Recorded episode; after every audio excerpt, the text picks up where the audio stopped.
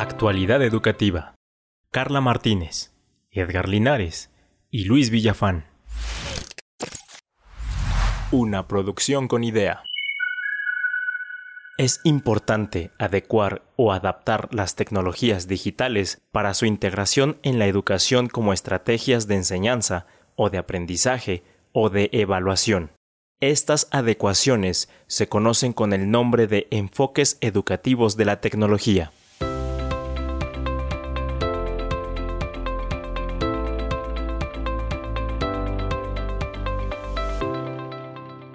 Enfoques educativos de la tecnología. Hola, hola, ¿qué tal? Bienvenidos a este episodio del podcast Actualidad Educativa, este programa semanal en el que me acompañan, como ustedes pueden ver ahora y escuchar en, temporadas anteriores, pues me acompaña Carla Martínez de manera presencial. Hola Carla, ¿cómo estás? Hola Edgar, muy bien, gracias. Aquí listos para empezar justamente con este episodio, la recta final de esta temporada.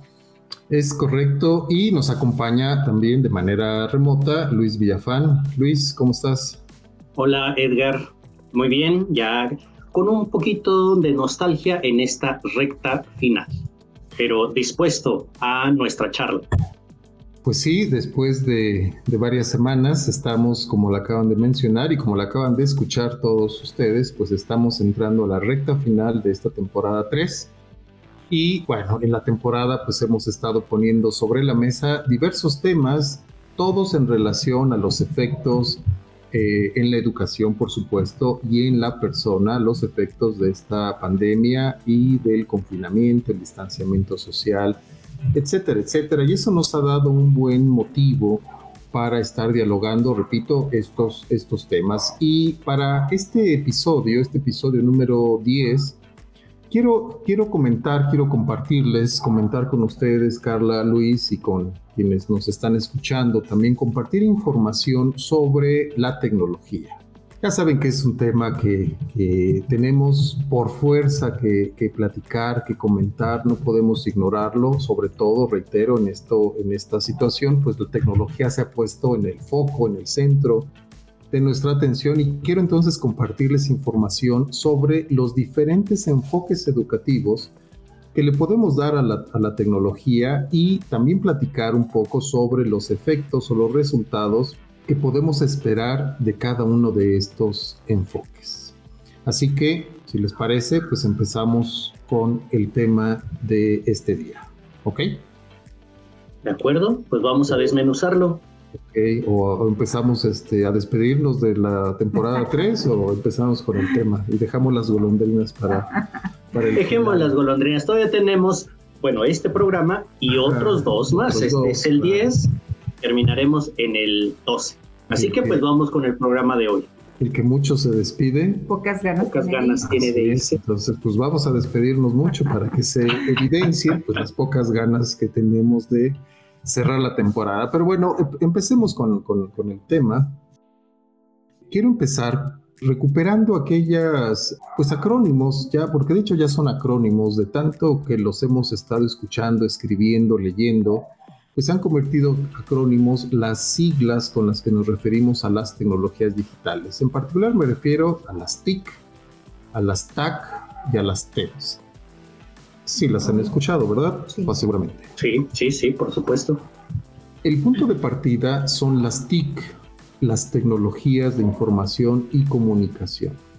Y solo un, preámbulo breve para sentar bases, pues diremos que las tecnologías de información y comunicación son estas tecnologías, esta nueva generación de tecnología caracterizada por algunos aspectos fundamentales como son los siguientes. El primero es la aparición de los microprocesadores y microcontroladores, podríamos decir en palabras más coloquiales a las computadoras, porque adentro de cada computadora hay por lo menos un microprocesador. Ahora ya hay computadoras con varios microprocesadores, pero a este elemento o dispositivo electrónico, tecnológico, que se encarga de procesar información, pero que tiene unas características que hicieron que despegara esta tecnología. Y me refiero a su, a su gran velocidad para procesar la información. Estamos hablando de procesadores que hoy día procesan por segundo millones, millones de bits, es decir, de unos y ceros. Además también eh, otra característica es la capacidad de gestionar grandes volúmenes de información. Y cuando digo grandes me refiero a una escala realmente grande. Si lo midiéramos en, en fotos, por ejemplo, o en canciones, me voy a regresar varios, varios años, algunas décadas incluso, con los discos.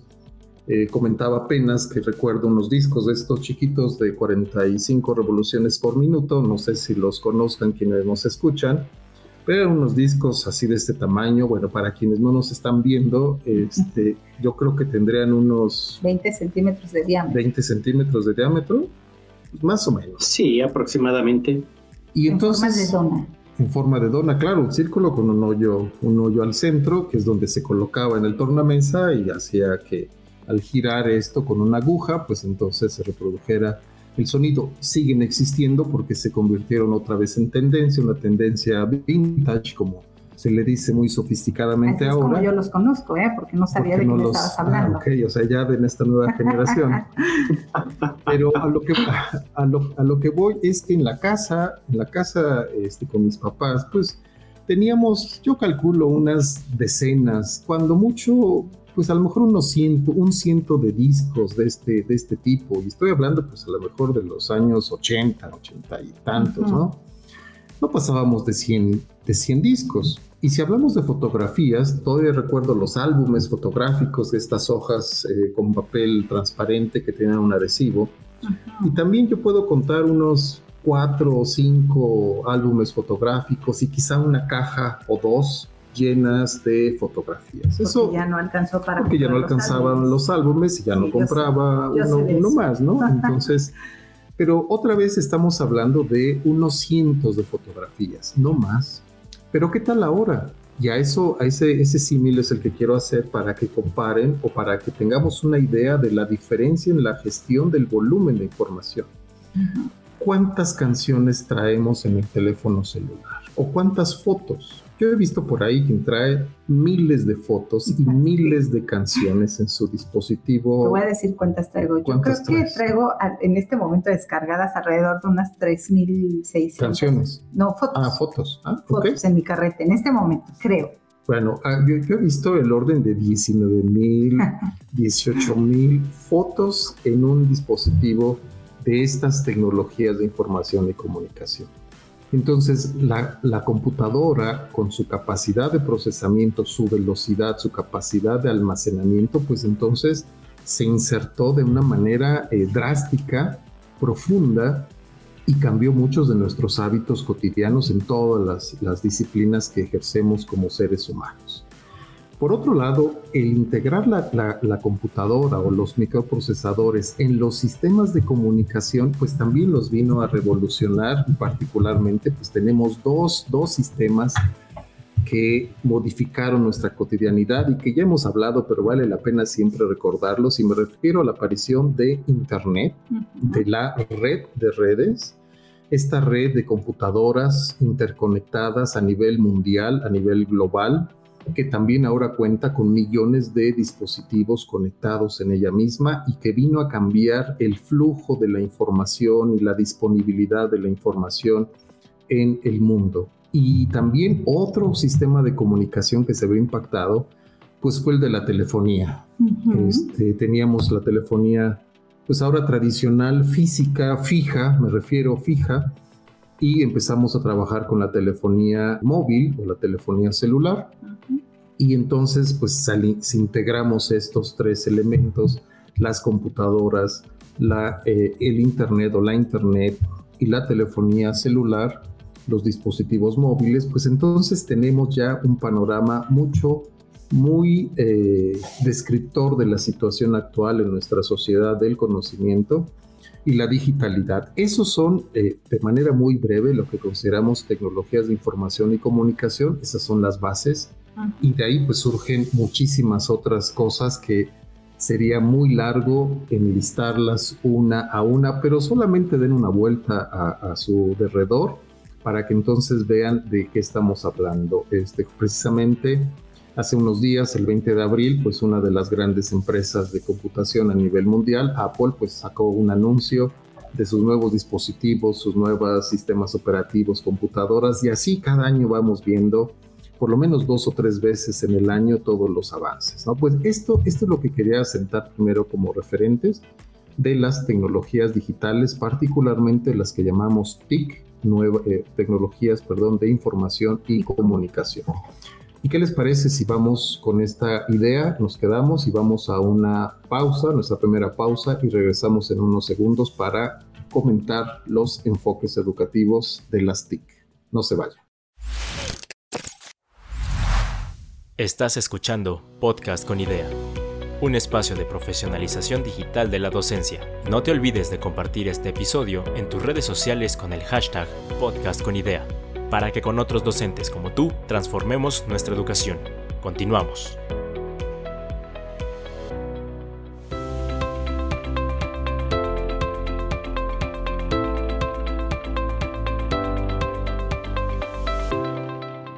TAC es un acrónimo usado para referirnos a las tecnologías para el aprendizaje y el conocimiento. Implica pasar de aprender tecnología a aprender con la tecnología.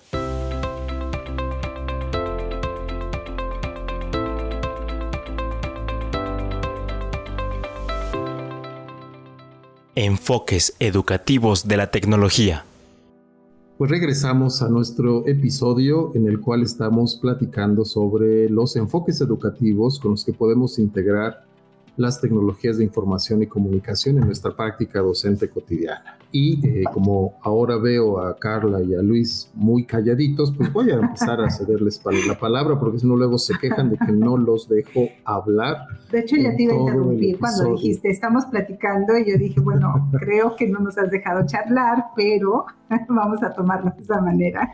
Eh, y vean, eh, quiero comentarles de aquí, preguntarles, más, más que comentar, preguntar eh, ¿por, qué, ¿por qué tenemos que analizar cómo integramos a las tecnologías en los procesos educativos? ¿Por qué no solamente utilizar las tecnologías que van apareciendo, las que se ponen de moda, llevarlas al salón de clase? ¿Por qué no hacer eso? ¿Cuáles serían, cuáles serían sus, sus ideas? Eh, Luis, empezamos con, contigo si quieres. ¿Por qué no integrarlas? No entendí bien el planteamiento. Ajá, ¿por qué no solo integrarlas respondiendo a las modas, a, las, a, lo, que se va, lo que va saliendo día a día y se pone de moda o hace tendencia? ¿Por qué no llevarlo solamente directamente al salón de clases sin preocuparnos por cuestiones pedagógicas, didácticas, curriculares, etcétera, etcétera? Ya. Bien, pues en mi experiencia, en tanto que docente, en tanto que eh, consultor educativo, el papel la función que desempeña toda tecnología dentro de la educación debe de estar orientado, y nos hemos cansado de decirlo, a los fines educativos, a la didáctica, a la pedagogía, pues en cualquiera de esos tres vocablos que deseemos utilizar y orientarla. Luego entonces, pues no sería vano, inútil el decir, ah, bueno, pues ya tenemos una nueva versión del Apple, o de cualquier otra eh, streaming y entonces pues lo traemos y lo usamos. No, sino que ello requiere de un análisis, de un diseño, de una planeación para alcanzar los fines educativos. En mi perspectiva estoy convencido y mi experiencia pues eso, eso me dice que primero, y yo lo hago, lo hemos comentado en otros episodios, cuando me encuentro una nueva tecnología, plataforma, herramienta, software, dispositivo, lo primero que yo hago es adquirirla, conocerla, manipularla y ya que tengo un grado de dominio, entonces veo cómo la voy a integrar, dándole esa orientación dentro de mi desempeño educativo. Por esa, por esa razón. Perfecto, sí, sí, completamente de acuerdo y seguramente Carla podrá ahondar un poquito más en esto. Sí, yo voy a modificar un poco el planteamiento, porque aquí es qué pasaría si nosotros utilizamos la tecnología por per se, o sea, solamente la voy a utilizar sin este enfoque. Yo creo que habría un freno en esa evolución que tú has mencionado. ¿Por qué habría un freno?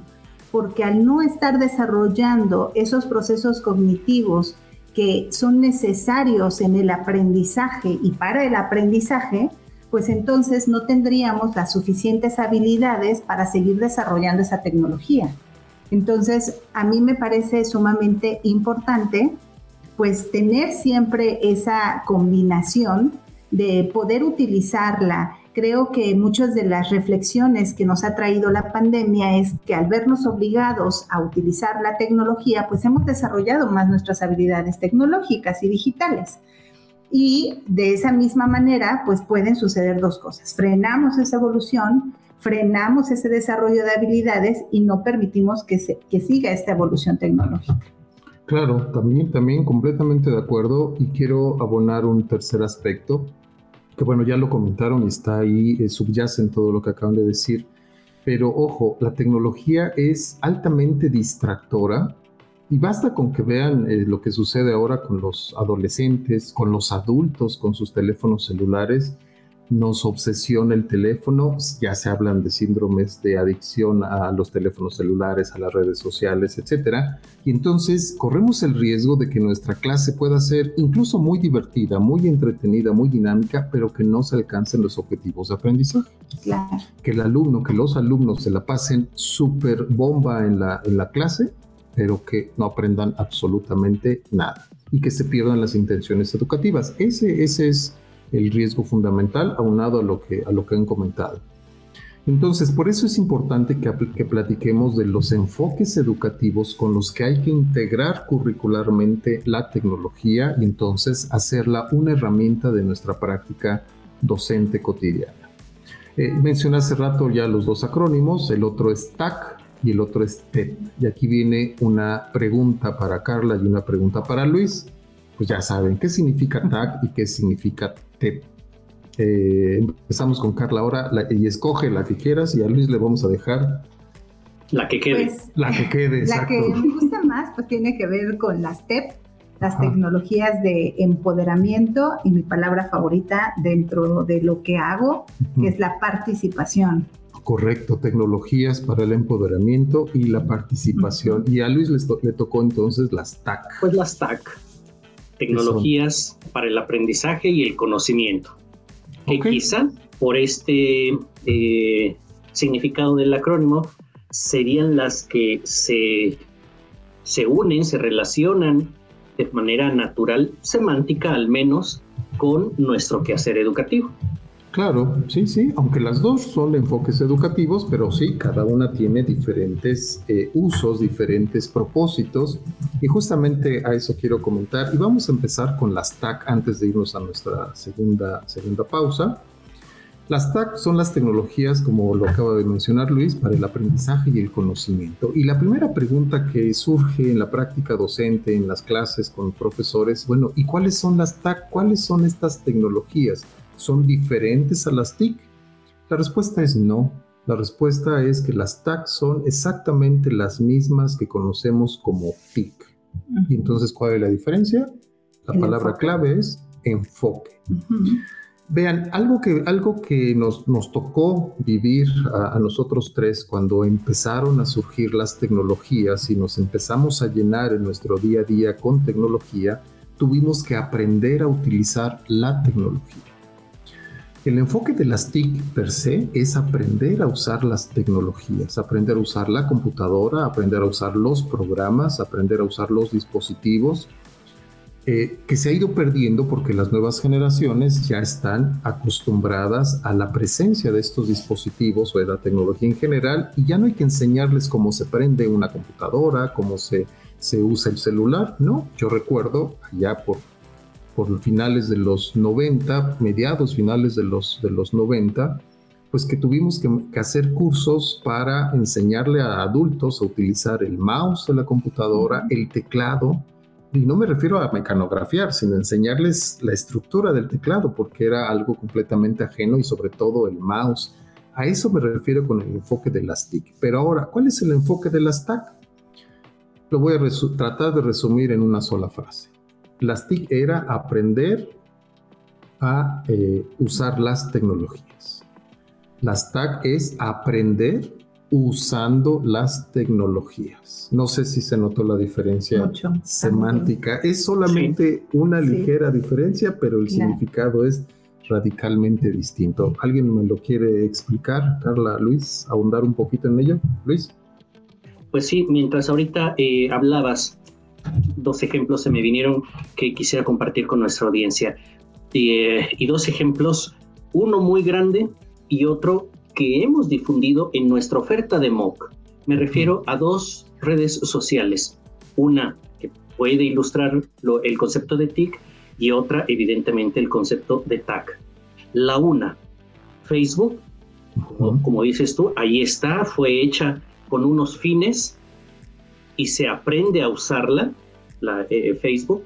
Y por otro lado, tenemos Edmodo, que desde su concepción fue eh, eh, concebida, hecha para fomentar y permitir el aprendizaje. ¿De qué? De biología, de matemáticas, de filosofía, de lo que fuere.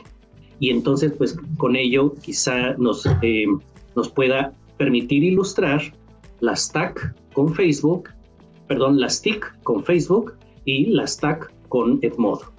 Exacto, sí, es un buen ejemplo. Las tecnologías son el teléfono celular, eh, las redes sociales, los programas, la misma computadora que no fue hecha para la educación, pero entonces las TAC eh, representan, este enfoque de TAC representa un reto para el docente y el reto es, como lo acaba de mencionar Luis, usar el teléfono celular, usar las redes sociales, usar la computadora para crear aprendizaje y conocimiento. Y ese es un gran reto, pero Vamos a irnos a nuestra segunda pausa y regresaremos para hablar sobre las TEP que le tocarán a Carla comentarnos sobre ellas y hacer los cierres de este programa porque el tiempo se nos está terminando. No se vayan, regresamos.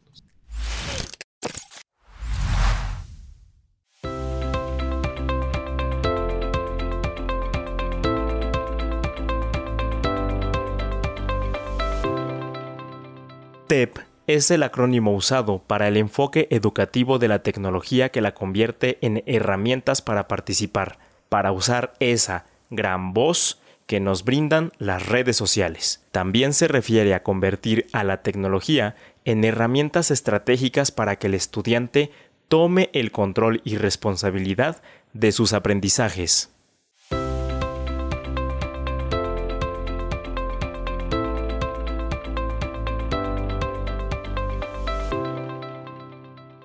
Enfoques educativos de la tecnología.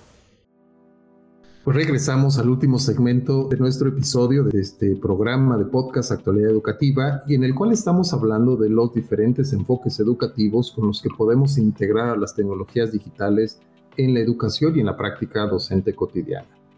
Luis nos comentó algunos ejemplos sobre las TAC, y entonces toca el turno a Carla que nos comente algo más sobre las TAC y que pasa entonces a platicarnos sobre las TEP. Bueno, cuando escuchaba a Luis participar, me vino a la mente que muchos de los docentes a los que les imparto clases en posgrados, cuando les hablo de los recursos y de los materiales educativos, no conocen o no tienen claramente la diferencia y esto ha servido mucho justamente para hacer ese encuentro del que tú nos acabas de hacer reflexionar, ese encuentro de no nada más aprender a utilizar la tecnología, sino aprender con la tecnología.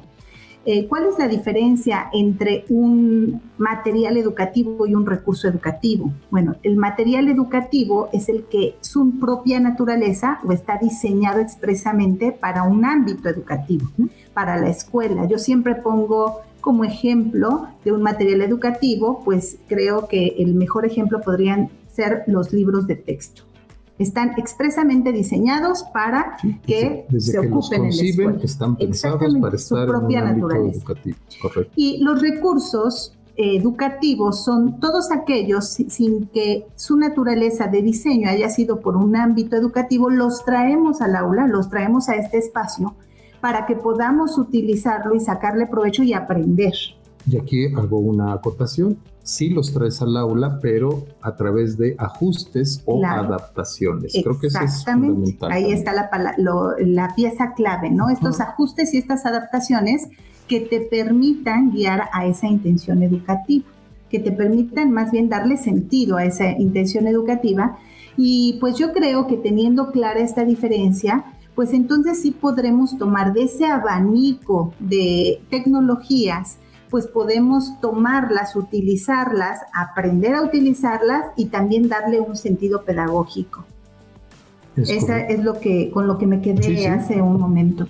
Sí, coincido plenamente. Esa es la diferencia entre un material y un recurso y las tecnologías de información y comunicación son recursos que mediante una adaptación o adecuación curricular el docente puede llevarlas al salón de clase e integrarlas en su proceso de enseñanza, aprendizaje, evaluación. ¿Y las TEP?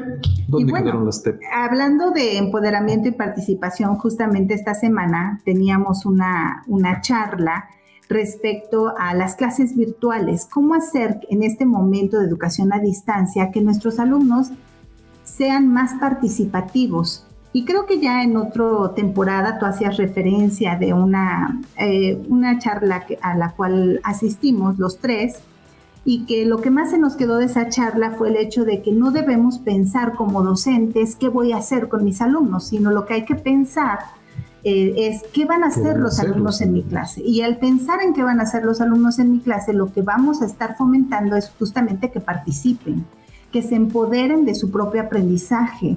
Yo he tratado de titular estas actividades de ponle tu propia voz a lo que tú estás haciendo. Claro, y valdría la pena esta pregunta que varios han hecho. Bueno, ¿y qué significa empoderar a los estudiantes? ¿Qué significa en términos concretos, en palabras coloquiales, qué significa empoderar al alumno? pues lo que te acabo de comentar, para mí es darles justamente esa voz, hacer que ese, ese proceso autogestivo. Ese control, que ellos tomen el control. Que tomen el control de su propio aprendizaje. Que no esperen al profesor a ver qué hace, qué dice, sino que ellos tomen ese control y gestión.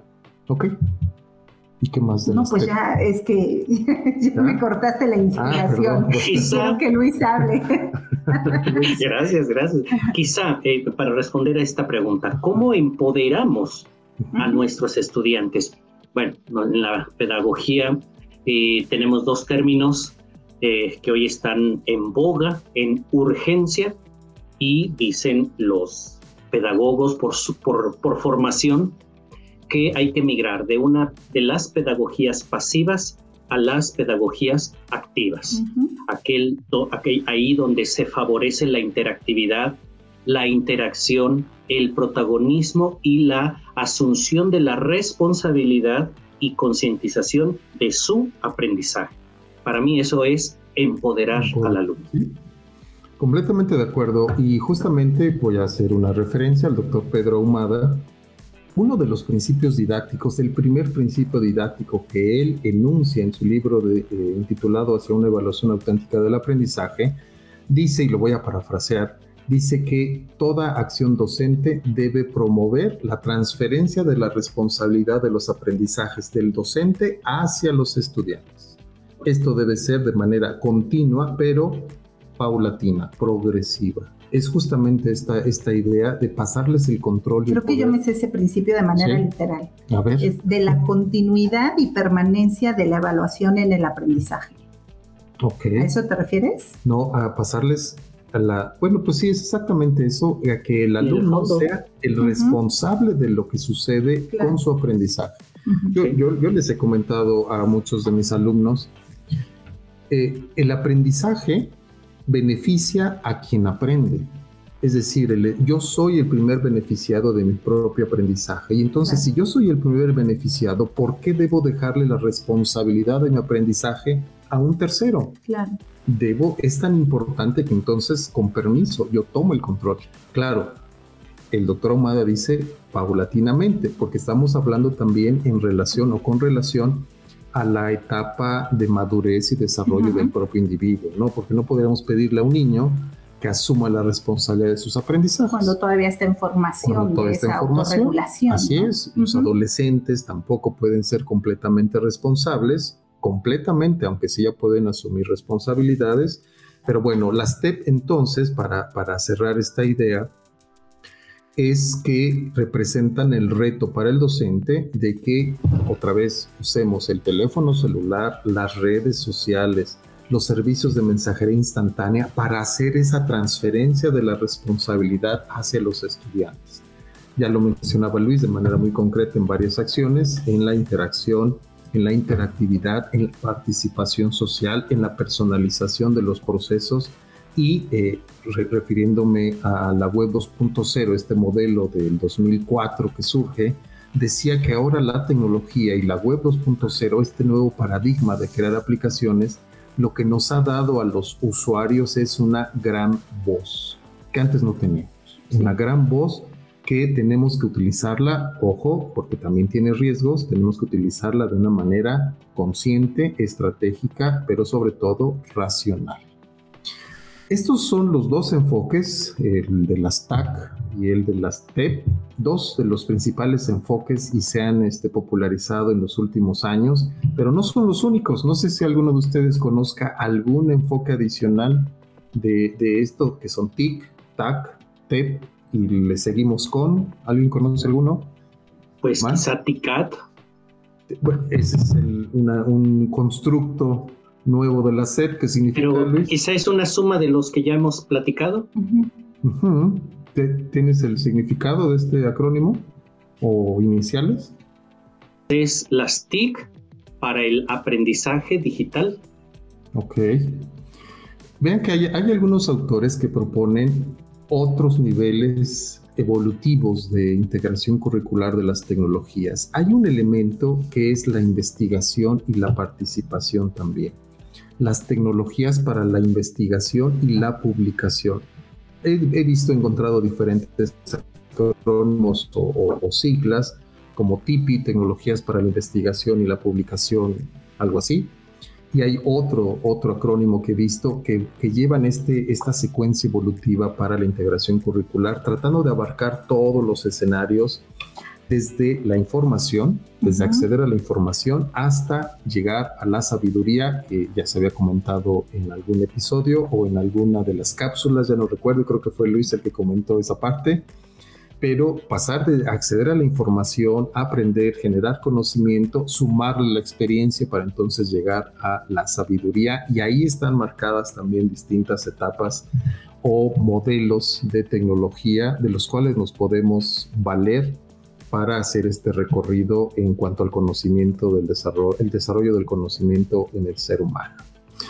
Pues creo que se nos ha acabado el tiempo, o ya creo que ya hasta nos pasamos, pero siempre hay, hay unos segundos para que cada uno de ustedes nos pueda compartir algunas ideas finales. Carla. Yo voy a empezar porque lo que quiero compartir es algo de humor que tú solamente observas mi cara, porque cuando haces todo este recorrido, pues sí me viene a la mente que pareciera que en cuestión de, de vocabulario, de tecnología, pues estamos como la comunidad LGTBT, que se van aumentando cosas y que de repente ya tenemos que hacer esta búsqueda de qué significa, ¿no? Todo esto que, le vas aumentando. Incluso ya le pusieron el signo más Ajá, sí, algo por el estilo, ¿no? Entonces, ahora que tú ya te escuchaba, pues mi mente no dejaba de pensar en ello, en que, porque yo no había escuchado Tipi, por ejemplo, y otras más que seguramente que si los que nos están escuchando lo buscan en Google, pues van a encontrar diferentes taxonomías e incluso podrían llegar a encontrar diferentes significados del acrónimo. Pero aquí lo importante es enfatizar ese uso para el aprendizaje y para la participación. Ok, perfecto. Luis, ideas finales. Pues em, aprovechar este conjunto de acrónimos y más que el, acrónimo, pues es el, el sentido, el sentido y el fundamento y sobre todo el impacto. Yo soy fiel eh, creyente de que hablando de tecnologías, si éstas no tienen un fundamento y no impactan de manera positiva en la sociedad, pues menudo favor hacen estas tecnologías. Entonces, en tal caso, pues muchas gracias por participar.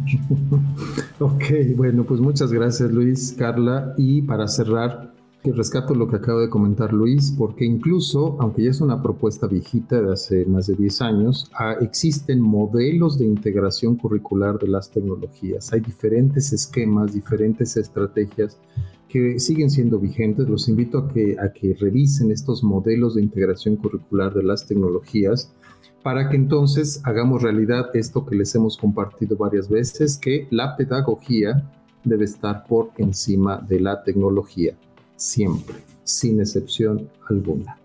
Y antes de despedirnos, Carla nos tiene que hacer una invitación porque no nos ha compartido de su nuevo proyecto y entonces creo que es momento que nos... Gracias por el espacio, Edgar.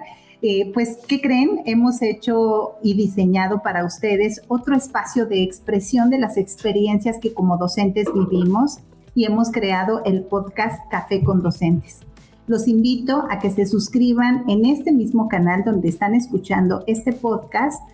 Todos los miércoles van a estar ustedes observando que se descargan los episodios de Café con Docentes tres eh, colaboradoras de, con ideas somos las que le damos voz y las que nos reunimos en el micrófono con una buena taza de café, pues para compartir experiencias, anécdotas, recuerdos y para seguir aprendiendo de aquello que de repente no tiene cabida en estos en espacios académicos mucho más formales y que sin embargo sí tienen un impacto en nuestra vida personal y en nuestra vida eh, laboral. Así que los invito a que escuchen y compartan Café con Docentes y también que si ustedes quieren ser protagonistas de esta historia, pues nos hagan llegar con una redacción de cuartilla y media, dos cuartillas, estas experiencias que ustedes han vivido al correo cafécondocentes.conidea.mx. Esto sería más, más o menos algo así como lo que callamos los docentes. No me gusta que hagan esa referencia. me niego rotundamente a hacer esa referencia. Porque...